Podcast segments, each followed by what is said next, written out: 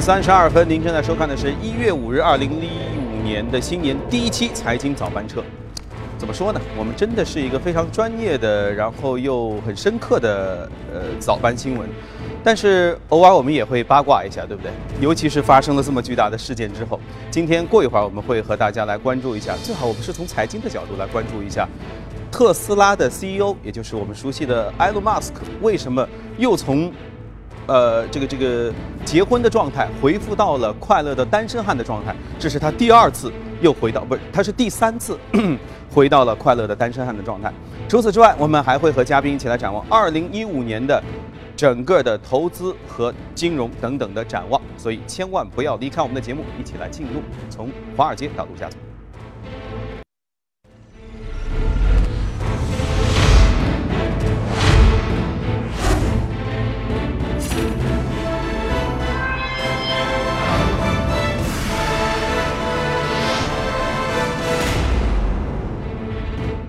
首先是俄罗斯方面的消息，为了应对经济方面遇到的困难，俄罗斯在新年伊始就推出了一系列的新政，其中就包括规定国有企业负责人的薪酬呢不能超过普通员工八倍的限制，以控制收入差距。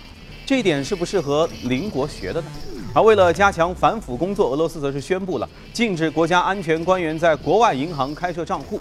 此外，俄政府还表示已经拨款大约二十五亿美元用于支持北极地区的液化天然气的项目。同时呢，还会加大对国家铁路以及国家银行的支持力度。另外一方面，伊朗可能即将到来，迎来大刀阔斧的经济改革。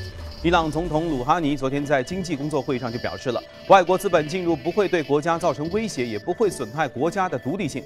他还表示，国有经济不是经济复苏的良方，鼓励民间资本更多的参与国家经济建设。此外，鲁哈尼又重申，伊朗政府将致力于降低国家对石油收入的依赖。那是啊想依赖也不行了，油价低成那样。视线再转向日本，呃，目前日本的经济难题还远未解决，而人口老龄化呢，已经带来了更为严峻的挑战。根据厚生劳动省的最新数据显示，二零一四年日本全国出生人口仅仅只有一百万人，同比下降了百分之二点八，但是同期死亡人数则是上升到了一百二十七万人。此消彼长的结果是，日本去年人口下降了二十六点八万人，降幅创历史新高。如果按照这样的趋势发展，五十年之内啊，日本人口将会跌回一亿大关。宏观浏览完了之后呢，我们来关注一下隔夜美股收盘的最新的情况。由于美股是从一月二号啊，他们是开盘了一天，所以我们能看到一些涨跌互现的情况。我们来看一下。啊，道琼斯是上涨了百分之零点零六，小幅攀升一万七千八百三十二点九九点。纳斯达克、标准普尔都是分别微量下跌，下跌了百分之零点二零，和标准普尔是下跌了只有百分之零点零三，两千零五十八点。好，那今天是二零一五年 A 股股市开市的第一天，现在还没有开，马上就要开。那么我们就要来和嘉宾一起来连聊一聊的是美股，美股的涨跌互现，这是为什么？对 A 股又会有什么影响？最重要的是有什么展望？来，我们一起和两位嘉宾坐下来一起聊一聊。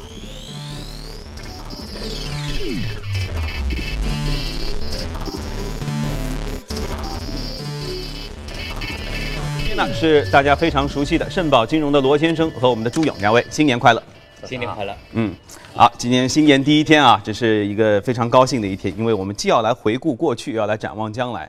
呃，今天我在看这个早晨我们的提要的时候，我在说，小时候我们说一个学生要么成绩考第一是吧，要么回家说爸爸我考第一，但是是倒数，但是很少有中国股市这样，他得俩第一是吧？雄冠全球又牛冠全球，所以这一点我相信朱勇一定是有很多感触的哈。过一会儿我们一起来看看，先来看看美股的涨幅吧，好吧？美股昨天昨天是休息应该啊。可穿戴的黄金、金融、房地产投资、保证保险、油气、精炼这方面都是领航涨幅榜。好，首先罗先生要来给我们分析一下了。您觉得哪些是值得我们来关注和分享的？呃，我们今年一天还是来聊一下它的一个大大的一个环境。美股它是提前四天啊，A 股开始啊，它的表现是怎么样？嗯，呃，应该说上周呃五的一个美股的一个总体上是一个涨跌互现，但是涨跌幅度都不大。那么尤其是像标普还有纳指已经连续三天的调整，嗯，这个和呃上周公布的一些美国经济数据也不太好，那以及前期上涨之后的一个高位的获利了结呢有一定的关系。啊，但是从总体上来看呢，并没有影响啊多数机构包括我们在内对美股今年的一个呃牛市行情信心。对的一个预期，嗯，那因为从啊标普五百指数的一个长期水平来看的话，它的一个呃长期的一个平均的年化的一个涨幅的话，大概是百分之五点六啊。我们认为今年的一个涨幅呢会略微超出这样一个水平，但是达不到啊达不到两位数的一个增幅。那么从一些呃。呃，利空利好来看的话呢，呃，如果说像今年的一些新兴市场，比如说印度、印尼，包括中国在内，如果说是继续以改革为这个主题的话，那美股的话，我们认为它今年的一个主题呢，仍然是第一个是经济基本面的继续改善，那么就业和居民收入的继续增长啊，消费支出的增加，以包括原油价格下跌带来的一个实际的一个购买力的提升。嗯，那么它的一个呃主要的一个利空的因素呢，还是美联储的一个升息预期，那么下半年基本上是板上钉钉。的事情，那么另外一个包括欧元区和日本存在的一个通缩风险，也就是说海外经济存在的一些风险，对它可能有一些影响。那么同时，美股目前的一个呃总体的市盈率呃十七倍多，那么也是比一个长期的历史水平要高一点。那这些呢可能是存在的一个风险，但是权衡之下呢，呃总体上认为美股今年还是有呃超过啊历史平均涨幅的一个。继续涨的一个呃趋势，嗯，听上去就是很有信心嘛，所以我说美国媒体会显然心里没什么事儿，所以会凭总统打苍蝇那样的照片成为最受欢迎的照片。显然这个大家觉得没什么大事儿啊。那朱勇觉得这样的消息、这样的信心会对 A 股是不是也有什么借借鉴的作用？啊，要说到资本市场最热的就是我们 A 股了。二零一四年油冠全球啊，百分之五十二点九的这样一个涨幅啊。呃，大家最关心的是，二零一五年开始之后，股市该怎么走？对，大部分的分析师认为将会延续牛市的行情，因为他们形容是火车开动了之后，只要能源有啊，它会惯性的往前走，这就是一个牛市。我们先来物理定律来解释了。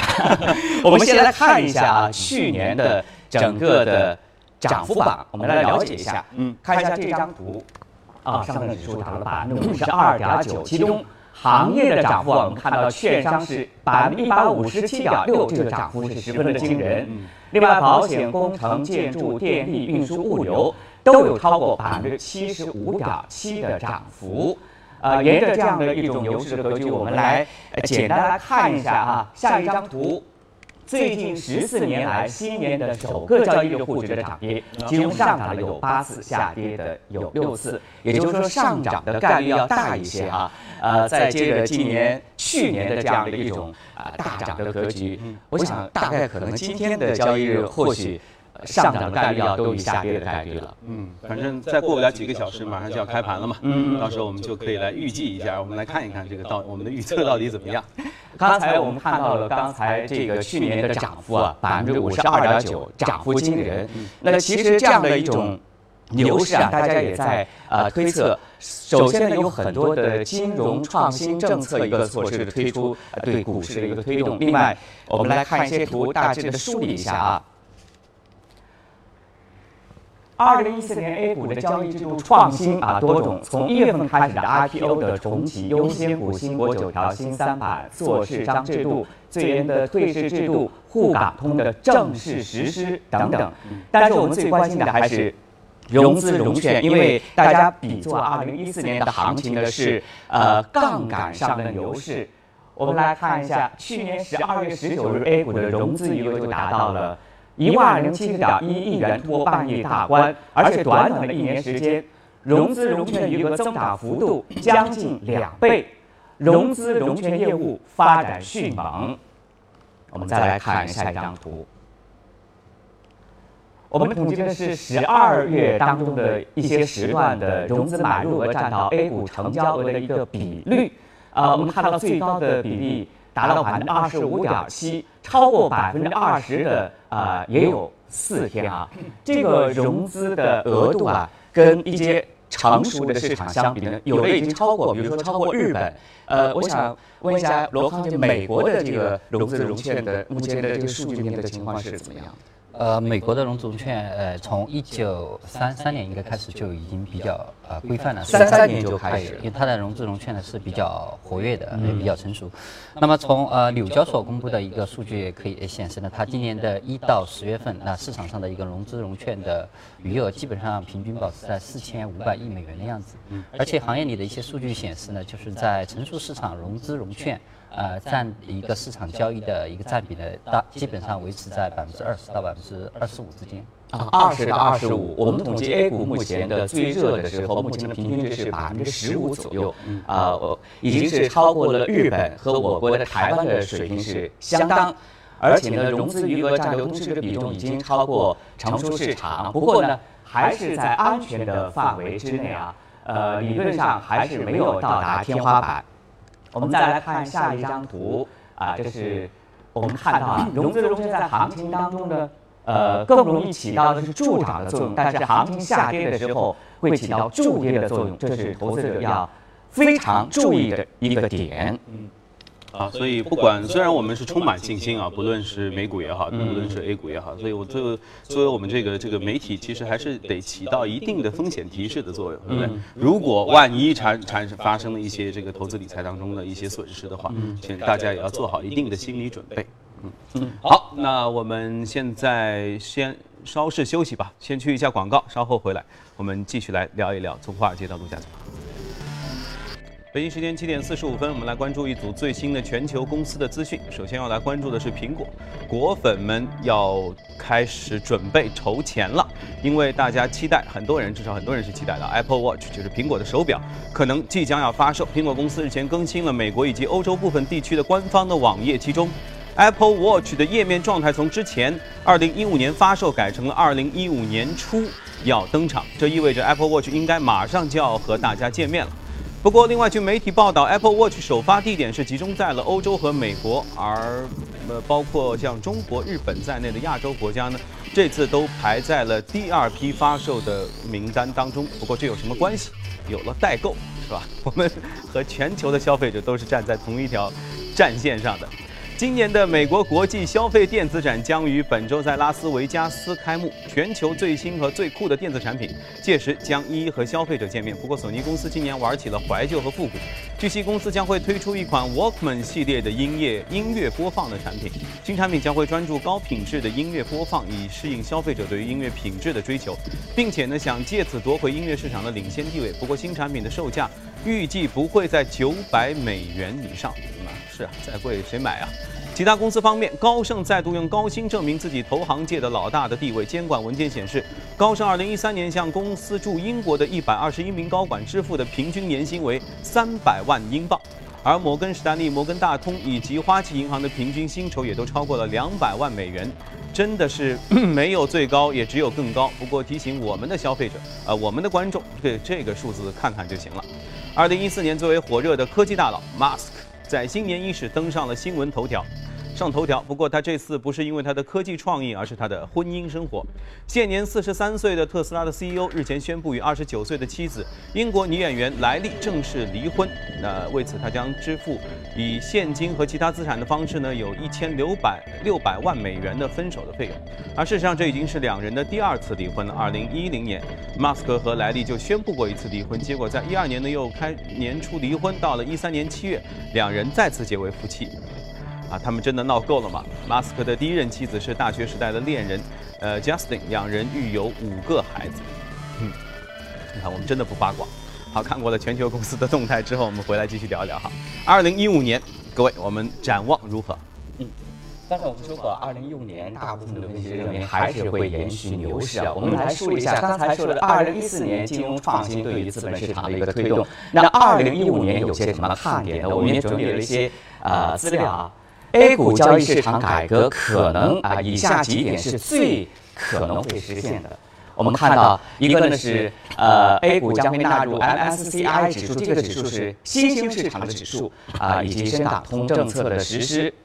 另外呢，呃，还有可能是期权交易的时代 T 加零，包括注册制改革新三板的转板 B 股的改革等等啊，这些大家都是呃会期盼的。我们重点来说一下注册制改革。啊，这个呢是大家认为是大概率会启动的这样一项改革。推进注册制改革不仅顺应当前市场的发展还是要还权投资者的体现。从此呢，监管层将不再为企业背书，行政的审查环节也会大幅度的减少。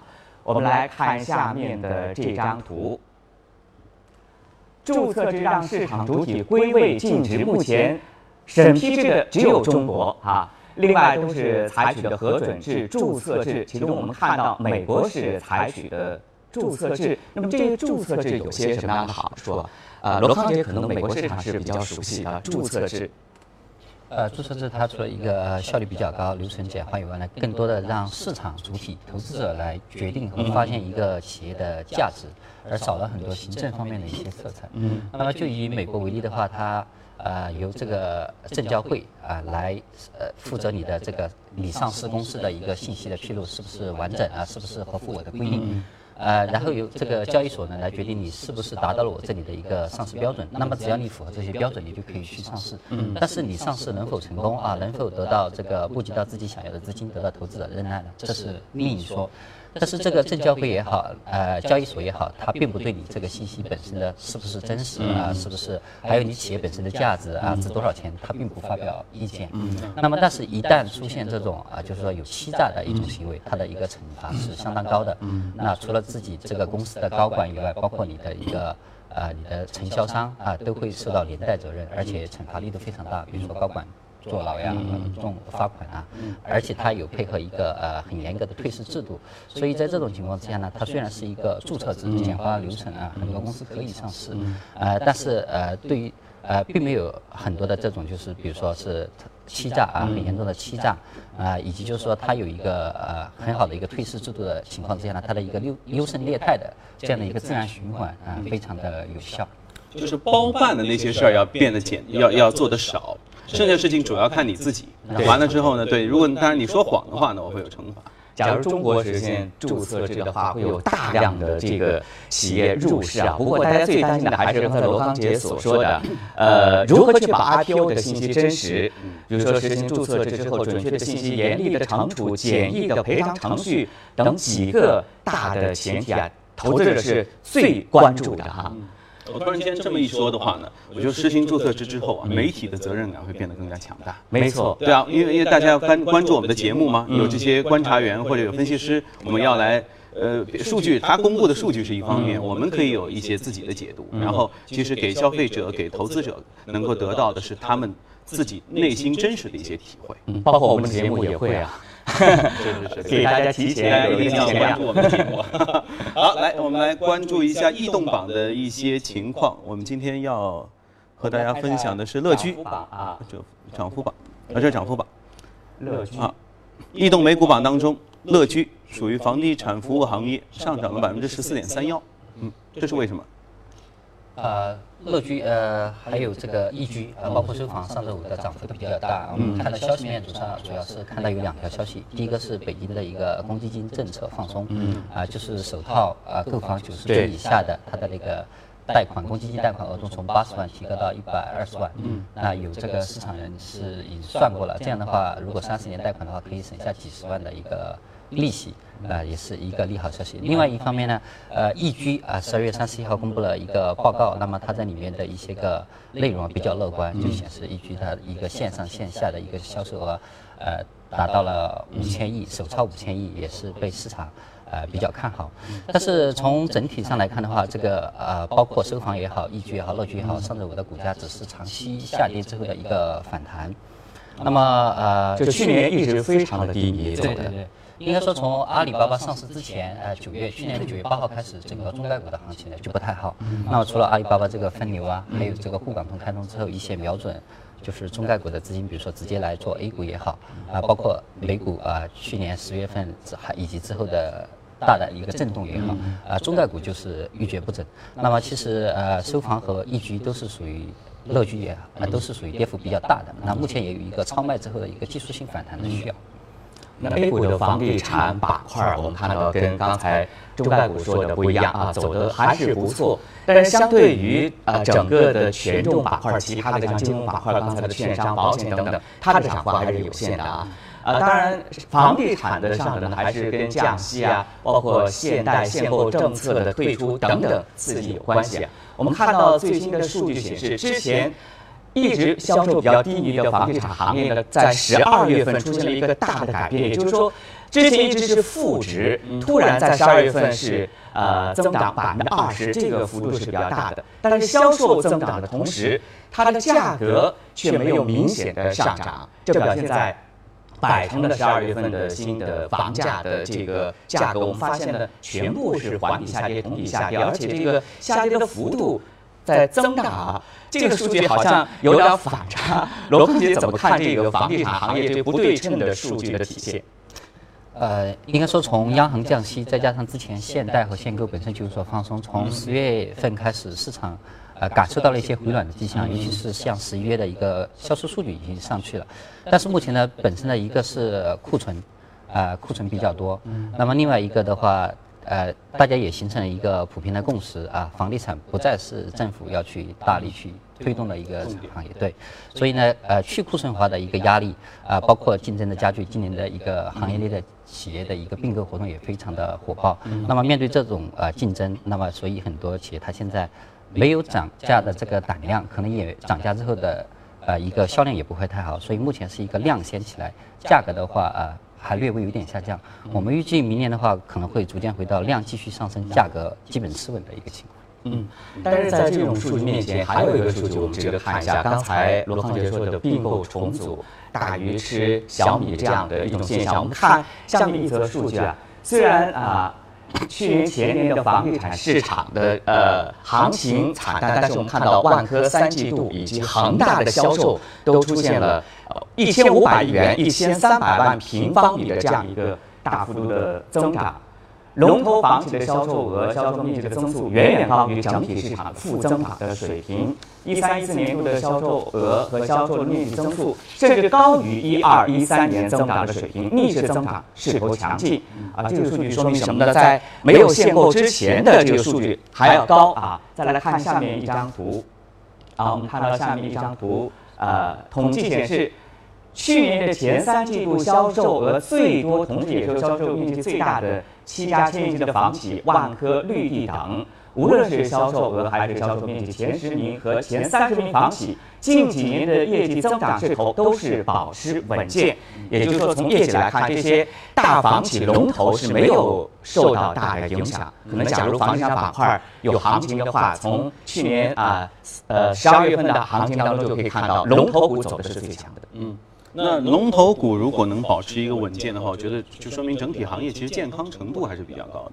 嗯嗯，可能以后呃形成一种寡头垄断的一种地位啊，有这个趋势。这几个大腕儿。不过自我的感受是，我觉得其实放假期间，你们有没有感受到小区里看房子的人会有一些多？嗯，所以说明其实这个这个到了一定的季节之后啊，地产，尤其是中国人对于房地产的喜好哈，它一定会是迎来一定的小小的回暖。嗯嗯。OK，好，接下来我们还有一只美股要推荐，是我们今天前面说到的霍尼韦尔。霍尼韦尔这个公司，其实大家应该或多或少都会接触到。我后来算了算，我们家就有好几件 跟霍尼韦尔有关的东西，也许你们家也都都是一样。霍尼韦尔是一个怎样的一个一个一个公司？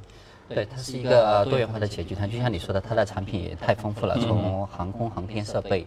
到这个运输系统，啊，再到很多的自控设备啊，以及这个应用材料，它都有。那今天我们主要是关注一下它的这个自控产品这个大部门下面的它的一个安防的业务。安防啊，对，其实这个霍利维尔呢，呃。可以说美股今年我们呃安防这个概念已经谈过好几次了，没错，安利，因为美国有很多事件的发生，对刺激的这个行业，合成枪击事件啊，每次这个安全事件出现之后呢，这个安防板块都能够得到一定的提振。但实际上这并不是一个短期的现象，因为从长期的一个数据来看呢，美国的安防市场就是已经很成熟的一个市场，仍然是有一个非常高的一个增长。那么一二年的时候呢，行业数据显示大概是五百一十多亿美元的一个。就是一个销售额。嗯，那么预计到二零二二零年的时候呢，还会进一步增长到八百多亿，也就是说还有近百分之五六十的一个涨幅。嗯，那么所以呃，对应到国内的话啊，我们这个包括经济水平进一步提高，大家对这个安全意识的提高、安全需求的提高啊，包括各种活动、各种展会的这种增多的话，这个安防市场方面的一个市场空间也依然很大。所以我们认为这个安防市场不仅仅是一种概念，而且它会时不时的得到这个资金。啊的一个关注，嗯，国内这点倒是啊，对，我们家小区就前几个月改造了全部的安防设施，就现在都是客人来来访的时候要先看摄像头了。